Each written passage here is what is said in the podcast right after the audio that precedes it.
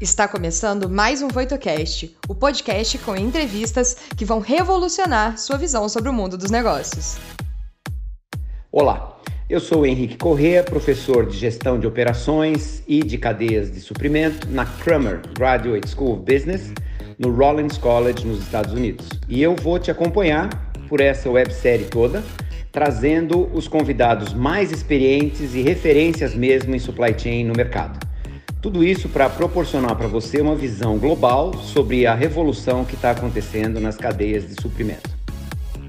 Pessoal, a, a minha convidada de hoje é, é uma pessoa é, com uma formação acadêmica super sólida. Ela é engenheira química pela excelente Universidade Federal de Minas Gerais. Ela tem especialização em administração pelo IBMEC, é Black Belt, é Master Black Belt, tem uma série de, de, de especialidades aí, uh, muito é, circundando a caixinha do make do supply chain. Ela tem experiência em outras áreas de supply chain também, mas ela tem sido desde gerente de manufatura, diretora de manufatura, diretora de fabricação, diretora de fábrica em empresas muito interessantes, como a Garoto, a Nestlé, Unilever, e hoje ela é Plant Director, é diretora de, de, de, de fábrica, de fábrica é, da Mondelez Internacional. Então, é, eu queria dar as boas-vindas para você, Betânia, agradecendo muito a você é, ter conseguido fazer tempo na sua agenda para nós, para essa nossa conversa. Olá, Henrique. Boa tarde a todos que estão nos ouvindo. Primeiro, eu queria te agradecer, né, Henrique? É um prazer estar aqui com você e poder compartilhar experiências, né? Eu acho que esse é uma grande é, vantagem do mundo de hoje, né? A gente, eu sempre sou um otimista, eu, eu tento olhar as coisas pelo lado positivo. Acho que a pandemia nos trouxe isso, melhores é, formas mais fáceis de conectar e da gente compartilhar experiências. Eu acho que isso só agrega. Então, acho que você já me apresentou super bem, estou até orgulhosa de mim. E além do que você. Obrigada. Além do que você disse, Henrique, eu queria só acrescentar, né, assim, que você trouxe a, a formação né, sólida, é, técnica, mas eu, eu gosto sempre de ressaltar que eu sou uma inspirada por coisas difíceis. Quem entrar no meu LinkedIn, que é Betânia Souza, vai ver que tem uma frase do Walt Disney lá, que eu gosto do impossível, porque lá a concorrência é menor. Realmente isso faz parte da minha vida, tanto pessoal e profissional. E sou uma apaixonada por gente. Eu acho que liderança é um exercício de relacionamento humano. Então, esse é dos grandes aprendizados que a vida me trouxe. E acho que era isso só que eu tinha a acrescentar, além do que você já, já falou. E também sou uma incentivadora de carreiras femininas em operações. Então, quando e eu sempre procuro ter tempo para coaching, mentoring aí, tanto de mulheres quanto de, de homens, né? Porque eu acho que para a gente incentivar carreiras femininas, nós precisamos construir diálogos com homens e mulheres. Que maravilha! E eu tenho umas perguntas específicas sobre isso mais adiante para a gente abordar com, com mais profundidade, que é um assunto muito importante, eu acho, a liderança das mulheres. Na minha opinião pessoal, tinha que ter muito mais mulher em liderança, tanto em governo quanto em empresa, o mundo ia estar melhor. Mas vamos lá, antes é, é, para não me delongar muito, Betânia, você tem uma, uma experiência enorme como executiva de manufatura, né? Como eu falei, em algumas das empresas mais destacadas do mundo dos alimentos, aí Nestlé, Garoto, Unilever, Mondelez. E ao longo desse tempo, eu queria te perguntar o, o seguinte: você viu o papel da manufatura mudar? Quer dizer, você acha que a manufatura, de fato, como se dizia nos anos 90 e nos anos 2000, que ela se tornou mais estratégica? Isso está acontecendo na prática ou é só na literatura ainda, né? É, ela participa mais das discussões de negócio? E se sim, como é que isso tem se dado? Olha, Henrique, eu acho esse tema que você trouxe super relevante, né? Assim, eu tenho certeza que a manufatura foi assumindo um papel muito mais estratégico ao longo do, do né, dos anos. Eu tô, já trabalho aí há, há 20 anos e só fazendo uma menção honrosa, né, antes da indústria de bens de consumo, eu tive oito anos na White Martins. E eu acho que isso, eu sou muito grata a, a essa passagem pela White Martins, porque a indústria de commodity, nos, é, na época, né, assim, ela já estava muito mais atenta às discussões de negócio, né? Por ser muito mais focada em custo Então, claro. acho que isso me aportou né, uma formação que foi muito relevante para bens de consumo. E o que, é que eu vejo? Eu não acho que é só na teoria. Eu tenho certeza que a manufatura foi tomando um papel mais estratégico, e não pelos belos olhos da manufatura, né, Henrique? Eu acho que a mudança, toda mudança acontece por necessidade.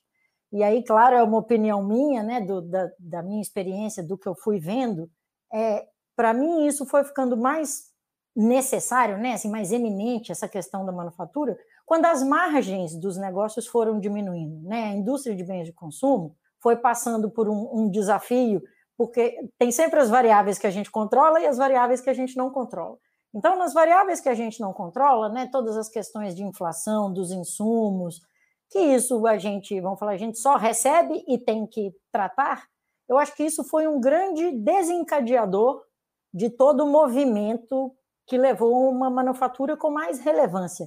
E, e o que, é que eu vi na prática, sabe, Henrique? Assim, é, considerando essa necessidade, né, é, antes a manufatura era meio uma caixa preta, né? era um processo quase ali à parte que ninguém, ninguém via muito, e quanto menos visse, acho que era o melhor sinal, né? liderada por muitos profissionais que às vezes tinham um perfil super técnico, um background de expert de processo, né? até profissionais que talvez ao longo da sua carreira tenham se dedicado quase que essencialmente a, ao lado técnico.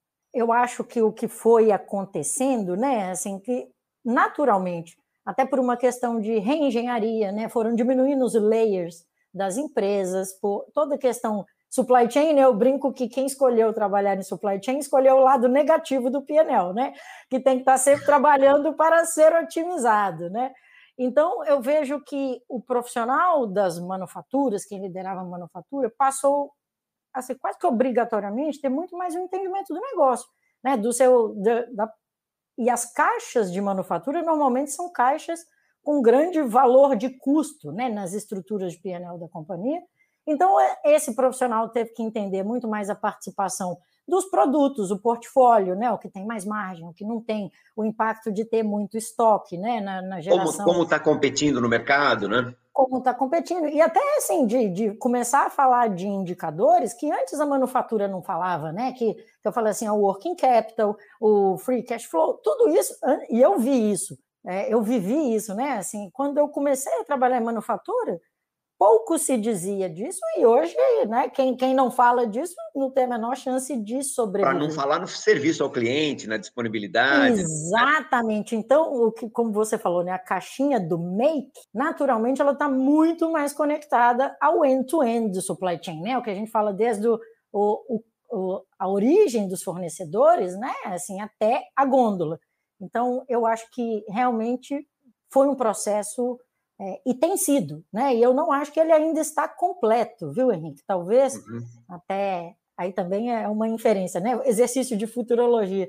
Mas claro. eu ainda acho que, que estamos em construção, né? Até pelos diferentes tipos e tamanhos, né? Por exemplo, as multinacionais, eu acho que já estão com isso muito mais em discussão e a participação do profissional de manufatura, né? Se vai fazer insourcing, outsourcing, né? Assim nessas melhores escolhas e e essa é um pouco a minha leitura dessa evolução mais estratégica, sabe, do, do papel de, de manufatura, e que muitas vezes saiu até daquela coisa, de, e, e, também acho que fez parte da minha história, da minha trajetória pessoal, pude ver isso de perto. Todos os, os modelos de gestão de excelência operacional, né, o TPM, o WCM, o próprio Lean, antes eram é, estavam de dentro para fora, né? Era, era, da manufatura para o restante da, da corporação.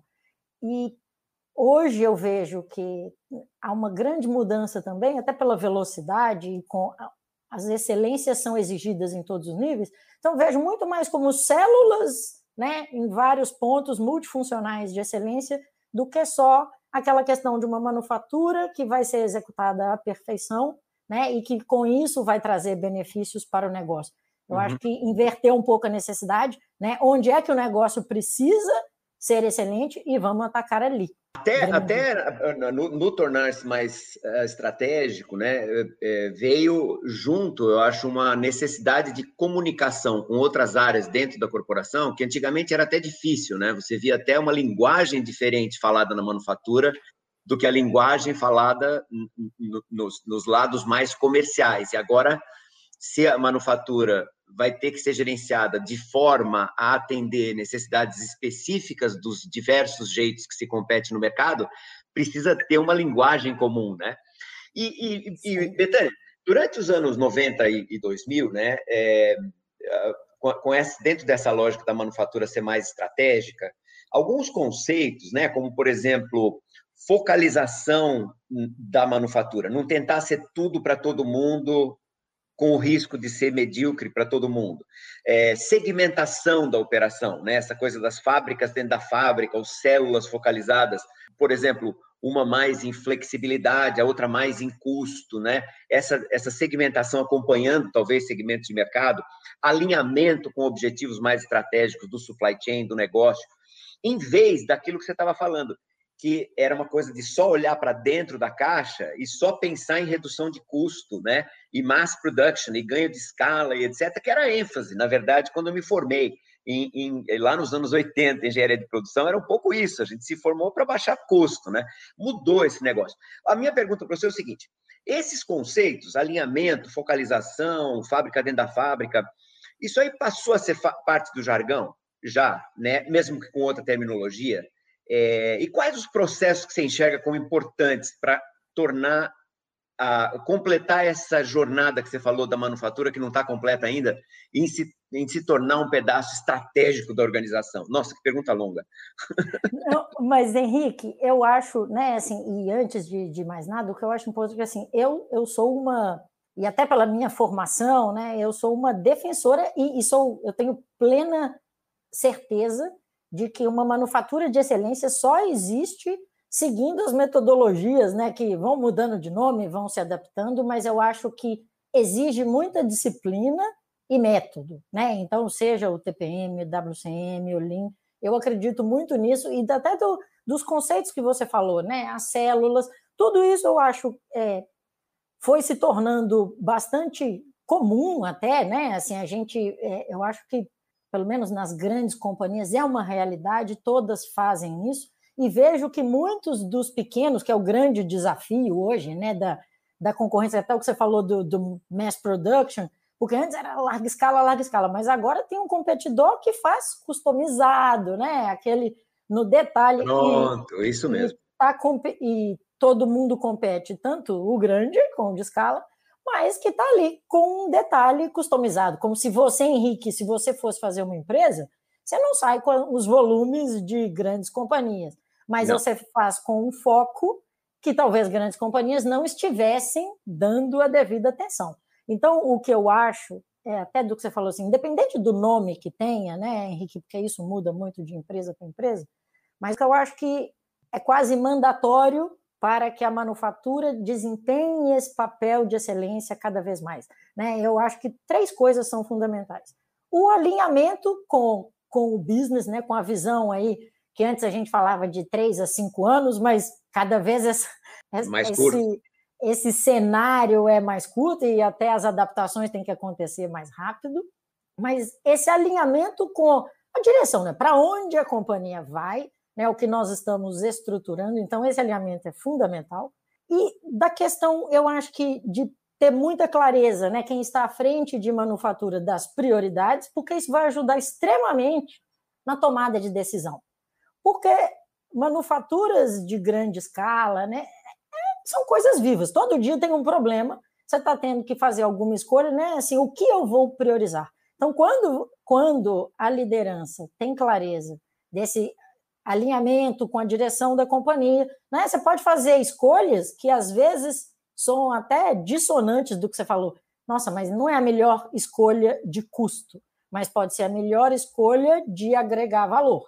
Uhum. Né? Então são coisas entregar que mais rápido, entregar mais pontual, mais flexibilidade, Exato. mais ajuste, né? E o que você falou, assim, você, antes você falasse com um profissional de manufatura que ele vai ter que tomar uma escolha que joga contra o custo dele, ele iria ter um infarto, né? Verdade. Não ia tomar de forma alguma, que eu falo, mas isso vai contra o meu custo. Mas olhando todo o end-to-end, -end, né? Eu falo, às vezes vai ter uma questão, um impacto grande na questão de estoques, né? de, de velocidade de resposta, até o que você falou, a satisfação do, do cliente, né? Os indicadores de customer service, tudo isso.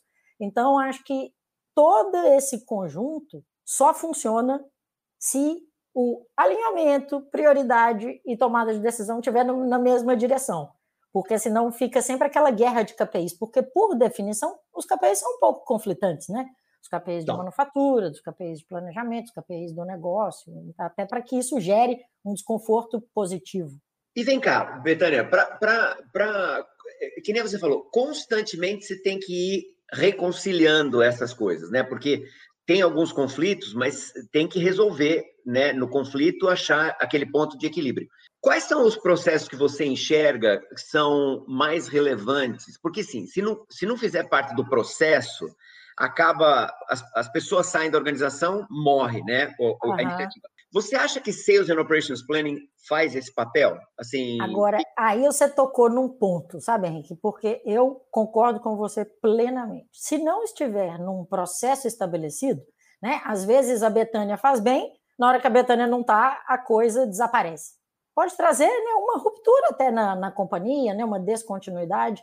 E respondendo especificamente a sua pergunta, eu acho, né, e até às vezes tem alguns nomes diferentes, mas essencialmente, né, o SNOP aí tem um papel fundamental. Mas as companhias têm perfis distintos, né, Henrique? Então, assim, há companhias que têm um foco muito mais nas marcas, né, e, e vamos falar assim, um foco para fora, né, assim, mais em marketing, e outros que já têm um, um foco super processual, da excelência por si só. Então, eu acho que aí é, é que, é, assim, o SNOP, sim, é o papel fundamental. Mas a disciplina como as companhias executam essa, o SNOP, pelo menos eu já vi bastante diferente, né? É e acho que tudo tem prós e contras, mas sem dúvida, eu acho que como processo é a essência de fazer a manufatura mais conectada um ao resto, negócio. Né? É, e até, sabe, Henrique, que eu vejo que um grande ponto, que assim, e talvez seja uma mudança, que antes todo mundo falava numa manufatura muito responsiva, né? A tempo e a hora. Mas eu acho que agora a manufatura está caminhando para uma manufatura mais propositiva. Porque uhum. quando você conhece bem, né? Assim, porque talvez você, dentro da manufatura, identifique uma oportunidade que eventualmente o próprio negócio não identificou. Não então, sabia que a manufatura era capaz de fazer aquilo, né? Exatamente, porque são seres de planetas distintos, né? Assim, especialmente em bens de consumo, quem está criando, que é essencialmente a equipe de marketing, né? Mal conhece a realidade fabril. Então, nem você, fala a mesma língua. É. Você propõe um, um, um, por exemplo, nos processos de inovação, né? Esse contato eu acho que é vital para o sucesso futuro né? Assim, cada vez mais que as inovações venham conectadas em, entre o que é possível né, e o que é o desejável.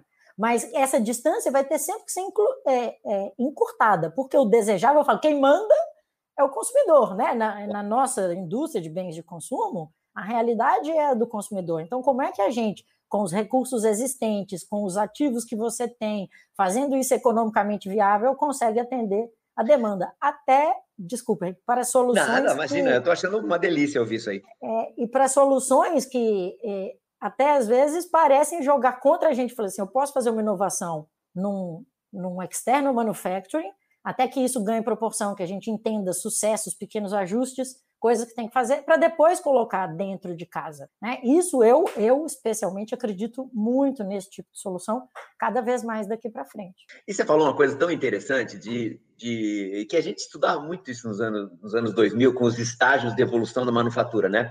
Uhum. É, você falou assim, é, não necessariamente a manufatura está seguindo a reboque. Então, por exemplo, tem a solicitação das, das uh, vamos dizer, organizações internas que olham para o mercado e falam, manufatura, o que eu preciso é isso. Agora você está falando, não, eventualmente, em termos de inovação, a, gente, a, a manufatura está ficando mais em pé de igualdade, dizer o seguinte, tá legal, eu não vou inovar no produto, não vou inovar no canal de distribuição, mas eu inovo no processo e eu inovando no processo, a gente passa a ser capaz de customizar mais, por exemplo. Por que você não explora um nicho que é mais customizável? Porque a gente Exatamente. é capaz de fazer. Exatamente. Fica uma coisa ponto. muito mais é, participativa e proativa, mais do que reativa, né? Exatamente. E é claro, né, Henrique, que isso, eu falei assim, falando é muito mais fácil do que na prática, né? Ah, verdade. Porque os processos, quanto é, maior a escala, menos simples são as customizações. Mas aí é que eu acho que está a arte, né, de, de, dos bons profissionais de manufatura encontrarem aonde são as soluções de customização, porque é, e eventualmente segmentar, processo... segmentar Exatamente. Você faz o customizado aqui, você faz o alto volume aqui, né? É. Exatamente. E até assim, o core é alto volume, mas você pode ter braços, né? Assim, que só fazem as finalizações, às vezes uma parte de embalagem oh, diferente, é. que faça todo. Né? O Nossa, produto é o mesmo, mas com outras embalagens. Fascinante. Deixa eu te perguntar uma coisa. Você é uma especialista nessas áreas todas, nessas metodologias e abordagens para excelência em manufatura, né? Qual é a tua visão sobre Lean, Six Sigma para operações de manufatura, é, no teu, uh, na tua indústria, na indústria de alimentos, né? Ela é tão presente como na automobilística e na aeronáutica? Quer dizer, uh, Lean foi abraçado pela, pela indústria de alimentos também? Olha, Henrique, é, especificamente como a sua pergunta, por exemplo, como a automobilística e a aeronáutica, eu diria que não, em que sentido? A gente não conseguiu replicar em alimentos o modelo, vamos falar assim, completinho, como ele foi desenhado para as automobilísticas e aeronáuticas. E por quê? Quando, depois que a gente vive, né, eu, depois de 15 anos, vi, entendo hoje perfeitamente por que não. Porque a automobilística e aeronáutica ela é totalmente assembling, né? não existe um processo. Uhum. Então, você consegue realmente mapear, né? você estabelece o tech time, né? Botou a cadência e você mapeando toda a cadeia nesse sentido, desde o seu fornecedor de todas as peças, blá, blá, blá, isso vai dar certo. Vai puxando.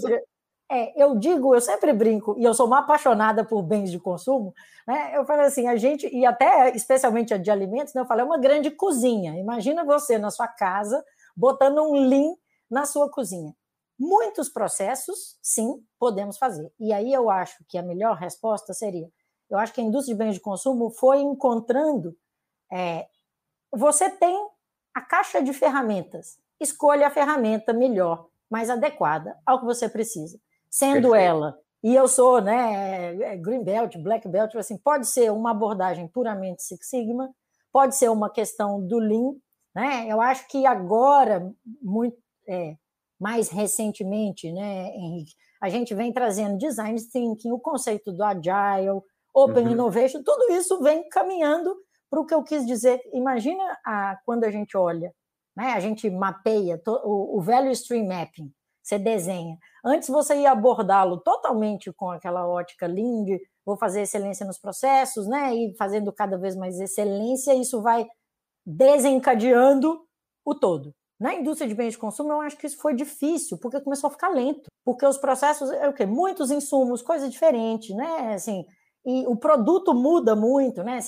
Essencialmente, quando você está fazendo assembly, por mais que um carro, você vai fazer 70 tipos de carro, mas ele tem, né? As partes são muito similares. Muito comuns, é. Muito comuns. O que não acontece no bem de consumo, né? Se você pegar é, a infinidade que a gente tem, né? De aromas, de coisas. Então, assim, que é, é, você nunca vai conseguir replicar exatamente como foi as automobilísticas e, e, e aeronáutica, mas é, sem dúvida a base, o conceito, sim. E, e a filosofia, que, sim.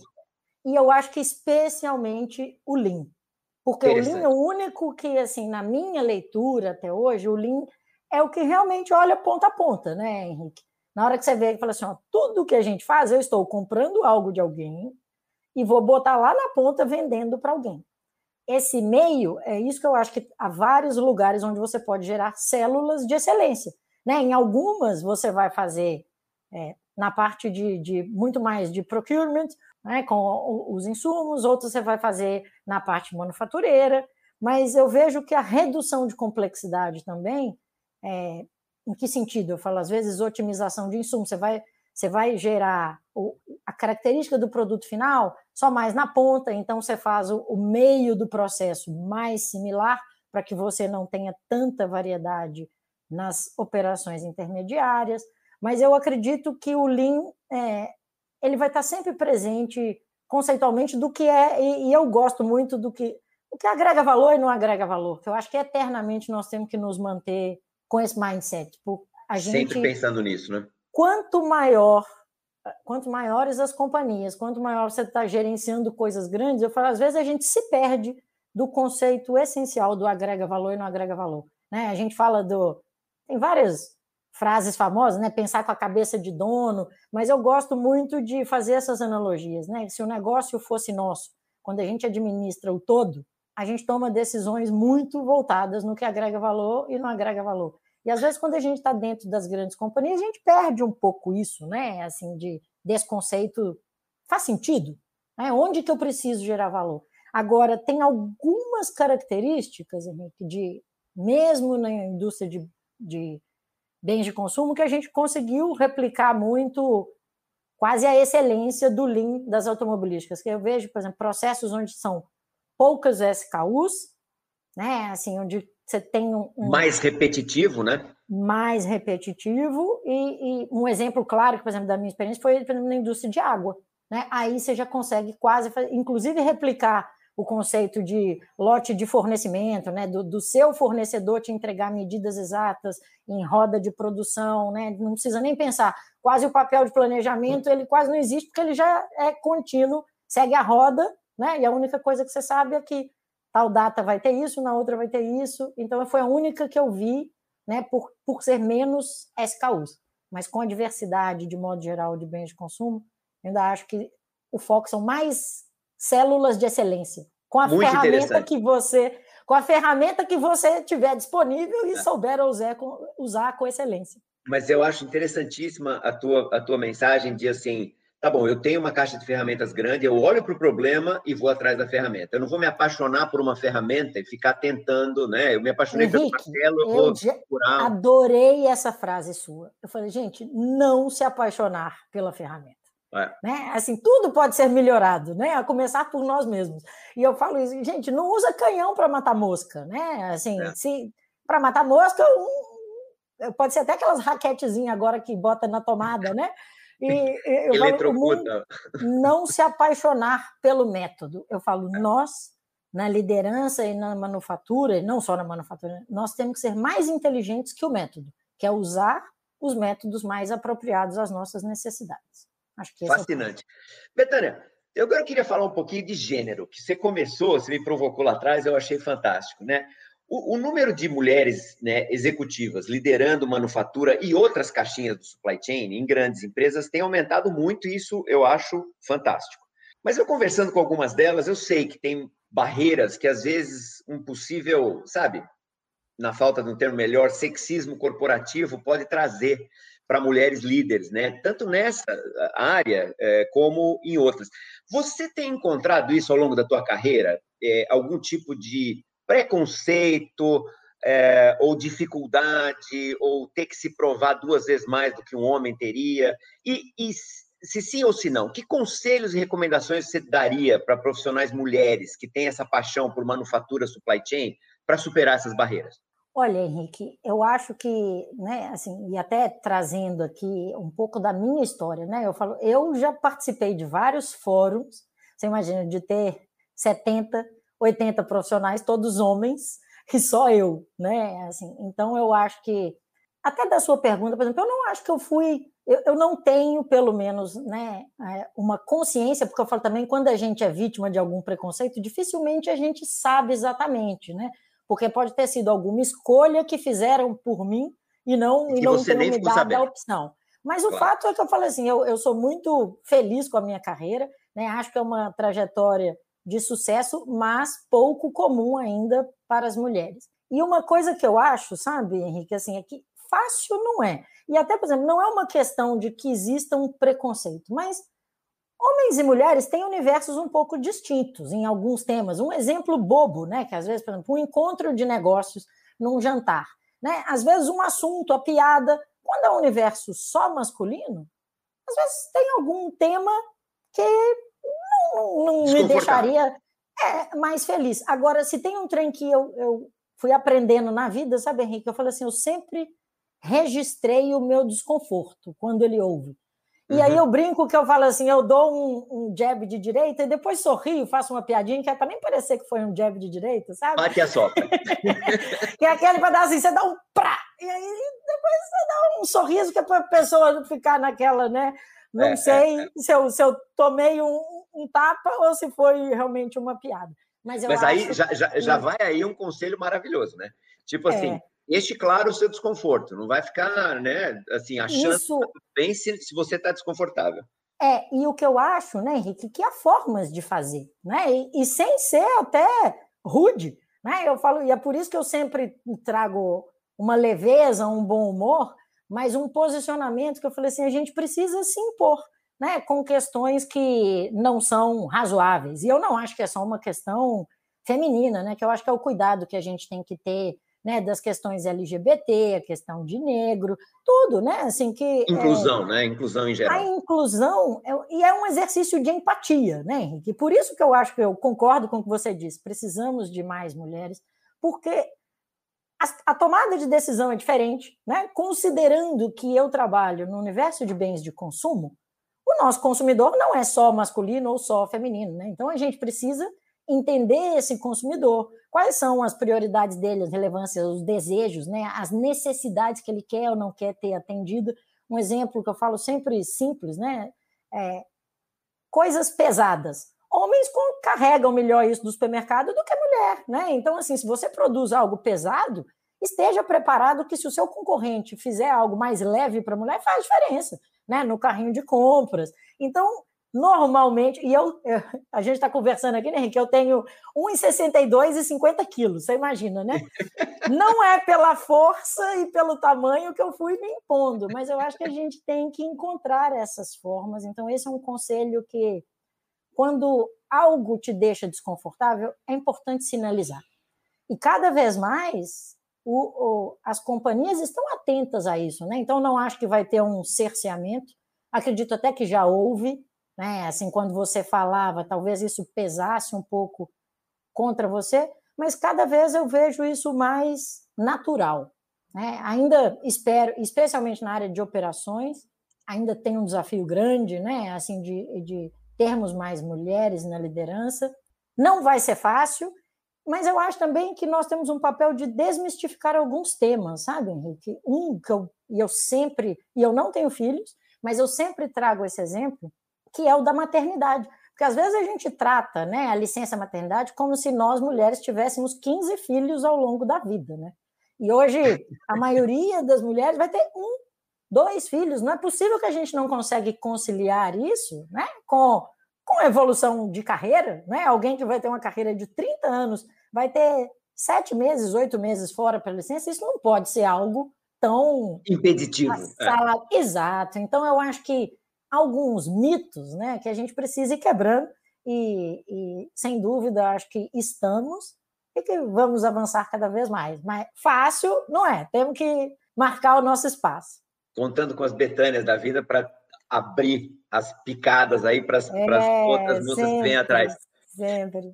Betânia, deixa eu te perguntar uma coisa é que no, o nosso público ele é muito de jovens profissionais e muito de estudantes de engenharia, estudantes de administração que estão começando a sua carreira, pensando no seu, na, na sua carreira, né? Uhum. O, o, que, que você, é, quando você escolhe um membro para a tua equipe, quais são os skills e as atitudes que você acha cruciais? Porque essa é uma pergunta super constante dos, dos alunos quando a gente conversa com eles, né?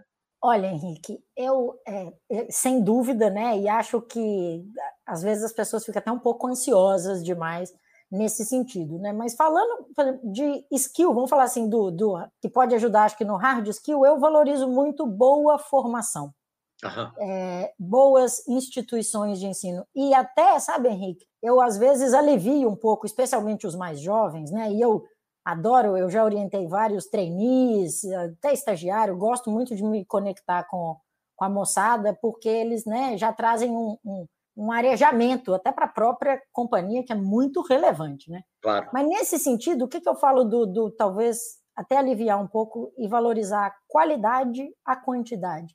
Porque às vezes o, o profissional forma, então ele já sai da faculdade, aí ele fala assim: não, vou fazer um, uma pós, vou fazer um MBA, depois vou fazer tal coisa, depois vou fazer tal coisa. Eu normalmente sugiro até um pouco de calma, que eu falei assim: entra em um. começa. Talvez você, né, você não vai gostar, você vai mudar de direção, a sua carreira vai te direcionando para outras coisas. Então, eu, eu sugiro um pouco de parcimônia, né? Não faça nada um atrás do outro, e até para ter profundidade, sabe, Henrique? Uma coisa que me causa um certo desconforto. É, e olha que eu nunca fui de nenhuma carreira é, técnica, assim, de, de, mas eu acho que a minha formação engenharia química e depois né, o, o, que eu fui seguindo é uma questão da profundidade. Hoje o mundo tem informação demais. Então, normalmente as pessoas ficam ali na superfície, sabe falar de tudo, mas na verdade, na hora que você faz duas perguntas, não foi muito para lugar nenhum. Então, eu realmente valorizo a questão de formação em boas instituições, por mais que às vezes o aspecto econômico pese, mas talvez valha um sacrifício e fazer uma boa formação do que você fazer três, né? Muito diversas. De má qualidade. E acho que uma coisa muito bacana que é esse exemplo do que a gente está fazendo aqui hoje, né, Henrique? Conexão externa, conversar com outros profissionais, conversar com seus colegas de faculdade, né, os que foram para outra direção, tentar se conectar, eu acho que isso ajuda muito. Então, isso falando do que é mais do hard de formação. É. Agora, do subjetivo, né, ali do soft, eu, eu, eu sempre tento identificar os, as pessoas que, que os inconformados, sabe, Henrique? Assim, os inconformados e curiosos. E inconformados e curiosos, às vezes você fala assim, ah, que não tem nada a ver com quem é dinâmico, acelerado porque o inconformismo ele existe em todas as esferas da sociedade, concorda? Então eu costumo trazer uma analogia tipo extrema. Imagina que você só assiste televisão. A sua vida é ficar no sofá assistindo televisão. Existe uma forma inconformada de fazer isso, concorda? Você pode pensar em N soluções de como você vai encontrar a forma de que a sugestão de canais seja mais adequada ao seu gosto. Você pode bolar uma forma de buscar água na geladeira sem ter que levantar. Então, assim, um inconformismo com o que existe. Uma curiosidade intelectual, né, quase. Eu sempre busco. Eu falo assim, no mínimo, gente, dá um Google, né? Assim, let me Google that. Porque é. tem, tem, tem coisas, então acho que esse inconformismo e a curiosidade é quase essencial para a gente se manter vivo, né? É um exercício constante. Vou dar um exemplo meu. É, eu, por muito tempo, assim, lógico, isso também há bastante tempo, quando eu lembro quando eu estava na faculdade, começaram a surgir os celulares. Eu falei, nossa, quem inventou isso, né? Assim, um negócio que acha a gente o tempo todo. Então eu fui uma que, a princípio, não quis, não usei. E você pensa, né? Imagina se hoje alguém ficasse reticente com algo nesse nível. Então, eu, eu sempre digo que a gente precisa se manter aberto para o novo, mesmo que ele não te soe amigável, que você não tenha uma afinidade pessoal por ele, mas você tem que entender, porque é, esse é um ponto que você pode não gostar. E eu falo também assim, ó, por exemplo, tecnologia. Nunca foi um assunto que me interessou por, por diversão. Eu nunca lia de tecnologia porque eu sempre li muito e, e, e, gosto, cada vez leio menos, é um absurdo falar isso, mas assim, é, eu nunca lia, sabe, você chegou na livraria, eu não procurava os temas de tecnologia. Tecnologia. Até que o mundo, e até assim, no meu trabalho, eu falei, Betânia, acho melhor você começar a se interessar por esse tipo de leitura, né? Então eu é, conscientemente faço uma escolha que não é do meu lado pessoal, né? Que eu falei assim, nossa, eu não não sou uma apaixonada, e que aí eu acho que a gente vai praticando e até começa a gostar. Então, um tema que eu sabia nada e comecei a, a ler, entender mais, e estou até achando bem bacana a inteligência artificial, sabe? Essa coisa. Mas é coerente é, com o que você tinha falado agora há pouco, né? Quer dizer, você tem lá um mundão cheio de tecnologias. Se você começar é. a, a, a, a se apaixonar por por elas, em vez de você sentir a necessidade e ir atrás daquelas que, que nem você falou, o meu trabalho começou a exigir certas coisas. Inteligência artificial é uma tecnologia que pode, pode ser útil para mim como profissional. Tá bom, então eu vou mais atrás dela. É a mesma coisa da, da, da caixa de ferramentas do Lean, tá certo? E sabe uma coisa, Henrique? Desculpa, te cortei. Nada, imagina. Uma coisa que, até assim, você falou do público mais jovem, né, que fica às vezes ansioso, que eu sempre digo que quem está recrutando, é, que eu falo assim, bom e ruim é relativo, né? É bom para quê? As pessoas que estão recrutando normalmente sabem o que elas estão buscando e não vão ficar. Não adianta você tentar se moldar aquilo, só eu vou dar as respostas certas porque eu vou conseguir é, encantar o recrutador. Porque né, existem formas da gente entender o perfil de cada um. Né? Tem pessoas, por exemplo, profissões, posições que são mais técnicas, de expertise, uma pessoa mais é, ponderada, né, com um perfil super criterioso, minucioso, ela vai estar na frente de uma posição que às vezes seja mais gerencial, né? Então, assim, você, então o recrutador normalmente sabe para que ele está buscando. Então, é, eu acho que tem gente boa para tudo. Né? Agora, não adianta você achar que, assim, ah, um cavalo de corrida vai, vai puxar carroça, e nem ao contrário. Né? Então, essa questão do papel, para que você é bom, né? o que te interessa, no que.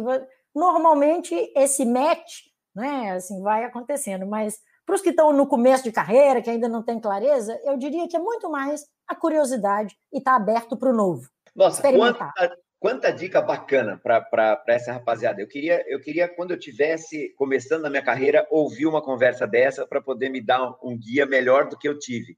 Betânia, eu podia ouvir você falar aqui por horas, é uma pena que a gente tem alguma limitação de tempo, mas eu queria te agradecer muitíssimo por, pela gentileza, adorei conversar com você, adorei aprender muito com você, e, e te agradecer porque eu sei como é difícil no meio da vida da gente, profissional, pessoal, a gente achar um tempo para para sentar e conversar. Então, super obrigado pela, pela tua disponibilidade. Henrique, eu que te agradeço. É realmente um prazer. Sempre que você quiser, né, entre em contato comigo. Na medida do que eu conseguir manobrar a minha agenda, vai ser um prazer. Espero que os seus ouvintes tenham gostado, né? Assim, e que a gente se conecte cada vez mais. Foi realmente um prazer. Muito obrigada de coração. Nossa, eu que agradeço. E, e, e, o risco que você corre é eu te chamar demais para coisas. Não, não é um risco. é, super obrigado por terem ficado com a gente uh, até agora. Eu não tenho dúvida que tem um monte de lições muito interessantes, muito aprendizado aí uh, nessa conversa com a Betânia. Se vocês aprenderam tanto quanto eu, eu acho que vocês aprenderam bastante, porque eu aprendi muito. Um abraço para todos. O que você achou do episódio de hoje? Não se esqueça de dar o play no próximo e nos seguir na sua plataforma de podcasts favorita para não perder nenhum episódio novo. Ah, você também pode nos seguir nas redes sociais. Os links estarão na descrição desse episódio. Nos vemos em breve. Até lá!